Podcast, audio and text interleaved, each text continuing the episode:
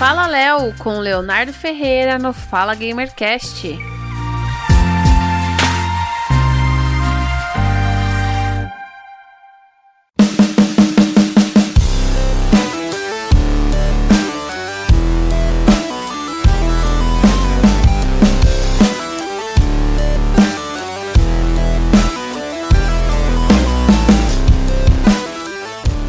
Sejam muito bem-vindos ao mais um Fala Gamercast. Eu sou o Léo e esse é o Fala Léo.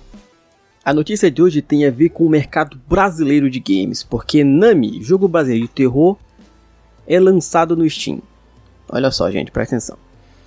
A Express Studios lançou hoje a página no Steam de Nami, um jogo de terror em pixel art inspirado no litoral nordestino em obra de Jinto Ito. O seu lançamento está previsto para o dia 4 de outubro. O jogo conta com a história de uma repórter chamada Lúcia, que vai para uma pequena cidade no litoral chamada Nami.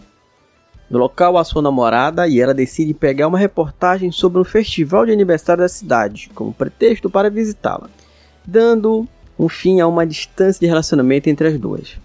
Além de resolver vários puzzles, será possível encarar caminhos alternativos e obter múltiplos finais. Ou seja, galera, Pixel art, um joguinho sempre geralmente é bonitinho, né? Pelo menos para os mais saudosistas. E é um jogo brasileiro, que é uma coisa muito, muito legal. Se vocês pegarem e procurarem por aí, vão ver reportagens de que o mercado brasileiro de games vem crescendo.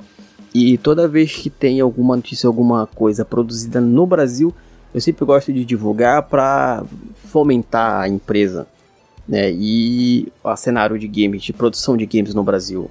Ou seja, quando saírem Fica de olho que vai sair dia 4 de outubro na Steam, com aquele precinho baratinho que geralmente é na, na Steam. Fica ligado que esse jogo, de repente, pode não ser o seu gosto preferido, mas novamente é a indústria brasileira produzindo mais para o cenário mundial. Beleza? Se vocês querem saber mais de notícias do mundo do videogame, é só acompanhar o Clube do Game na sua rede social preferida. É só procurar o Clube do Game que você vai achar. Eu sou o Léo. Tchau.